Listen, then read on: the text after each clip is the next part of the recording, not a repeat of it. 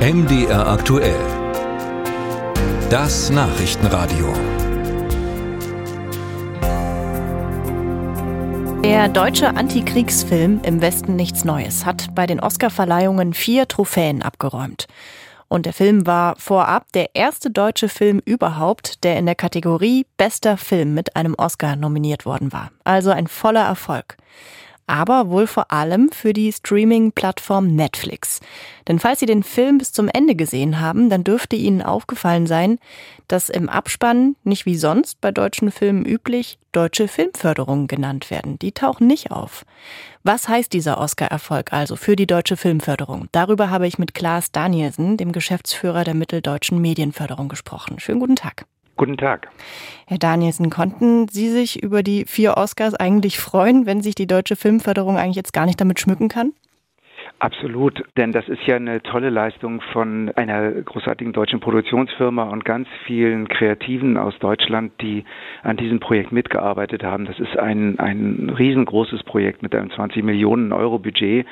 Äh, und äh, diese aufwendigen Filme kann so ein globaler Streamer wie Netflix äh, auch finanziell stemmen, weil sie global auswerten und auch global daran verdienen, ja überall auf der Welt ihr Publikum finden. Und insofern ist das eine Ergänzung und etwas, worüber wir uns, glaube ich, alle freuen können, weil es ja der vierte Oscar für den besten nicht englischsprachigen Film ist, der aus Deutschland kommt in der Geschichte der Oscars. Das ist schon eine tolle Sache und da gratuliere ich allen Beteiligten ganz herzlich. Mhm. Die Deutsche Filmförderung, Bund und Länder gemeinsam verteilen insgesamt fast 600 Millionen Euro Fördermittel im Jahr. Würden Sie sagen, das reicht nicht, um eben mit so einem Erfolg bei den Oscars aufwarten zu können? Ähm, 600 Millionen Euro ist viel Geld und das reicht auch grundsätzlich. Man kann verschiedene Wege geben, um so einen Film zu finanzieren. Und äh, das Team hatte ja auch schon lange daran gearbeitet. Und man war wohl 2020 äh, während der Berlinale, was ja das größte deutsche Filmfestival und ein wichtiger Branchentreff ist, auch dabei, äh, mit verschiedenen möglichen Finanzierungspartnern zu sprechen. Und eine Option für die Produzenten war sicherlich, den Film als internationale Koproduktion zu realisieren, was man normalerweise bei einem derart aufwendigen Projekt auch macht. Das heißt, man bekommt dann Filmförderung aus Deutschland, sowohl vom Bund als auch von den Ländern, als auch automatische Fördermittel mhm. und findet dann noch Partner in anderen Ländern. Aber dann gab es da eben auch Netflix mit Sascha Büller, die damals wohl ein großes äh, Interesse an diesem Projekt hatte und äh, gesagt hat, wir können das ganz finanzieren. Und das äh, verkürzt natürlich die Finanzierungsfristen enorm und war dann wohl für die Produzenten das attraktivste Angebot, was sie dann gemacht haben. Das ist ja auch ein mutiger Weg, dass die äh, Literaturverfilmung von Erich Remarks Roman ja auf Deutsch, in deutscher Sprache gedreht wurde. Mhm. Und dass Netflix das tut, das ist besonders, weil der Film ja in anderen Ländern dann mit Untertiteln gesehen werden muss.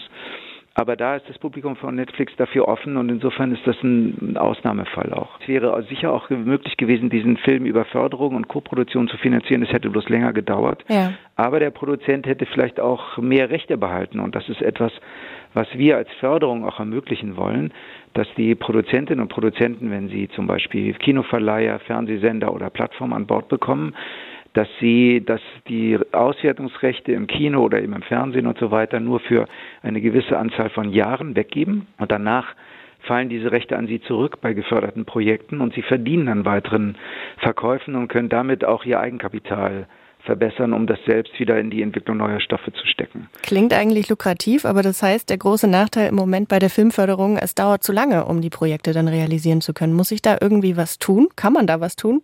Ja, es dauert zum Teil lange und da sind wir Förderer auch alle gerade im Gespräch und entwickeln gerade auch Wege, um die äh, Dauer der Finanzierung zu verkürzen. Oft äh, ist ja eine Länderförderung, also eine regionale Förderung wie die Mitteldeutsche Medienförderung, die erste, die an Bord kommt, weil die Produktionsfirma in ihrer Region sitzt und da vielleicht auch drehen will und Kreative und Fachkräfte beschäftigt und so weiter. Und äh, dann braucht man Bundesförderung und dann geht man sozusagen weiter von Förderung zu Förderung. Und wir haben uns vorgenommen, dass wir als äh, Hauptförderung in der Region jeweils in Zukunft äh, höher einsteigen wollen mit einem gewissen Prozentsatz und äh, dass man weniger regionale Förderung braucht, um Film finanzieren zu können. Hm. Wenn man dann aber äh, darauf blickt, dass es eben ein begrenztes Budget an Filmförderungsmitteln gibt, heißt das natürlich auch, dass dann im Endeffekt weniger Filme gefördert werden können. ähm, die aber dafür besser und dann auch ähm, in der Dauer der Finanzierung schneller. Und Ihr Ziel ist dann doch beim nächsten Oscar-Gewinner wieder im Abspann mit drunter zu stehen? Mit den Preisen ist das alles so eine Sache. Die sind immer schwer planbar und äh, einen Oscar zu gewinnen oder gleich vier ist natürlich eine tolle Sache. Ich glaube, bei den Erwartungen an die Filme muss man sehr genau drauf blicken, was es für Filme sind. Mhm. Ist es ein Arthouse-Film, der eher ein äh, kleineres, speziell interessiertes Publikum findet, aber vielleicht künstlerisch und erzählerisch herausfordernder ist? Ist es ein sogenannter Mainstream-Film, also so ein Blockbuster, der in den Kinos äh, viele, viele Menschen anspricht und so weiter? Und da definieren wir sozusagen auch Erfolgskriterien je nach Film, den wir da vor uns haben und den wir dann auch fördern. Wir fördern ja auch nicht nur Spielfilme, sondern auch Dokumentarfilme, animierte Filme, Kinderfilme, auch äh, aufwendige Fernsehproduktionen und Serien. Das ist also die ganze Bandbreite, die wir da unterstützen.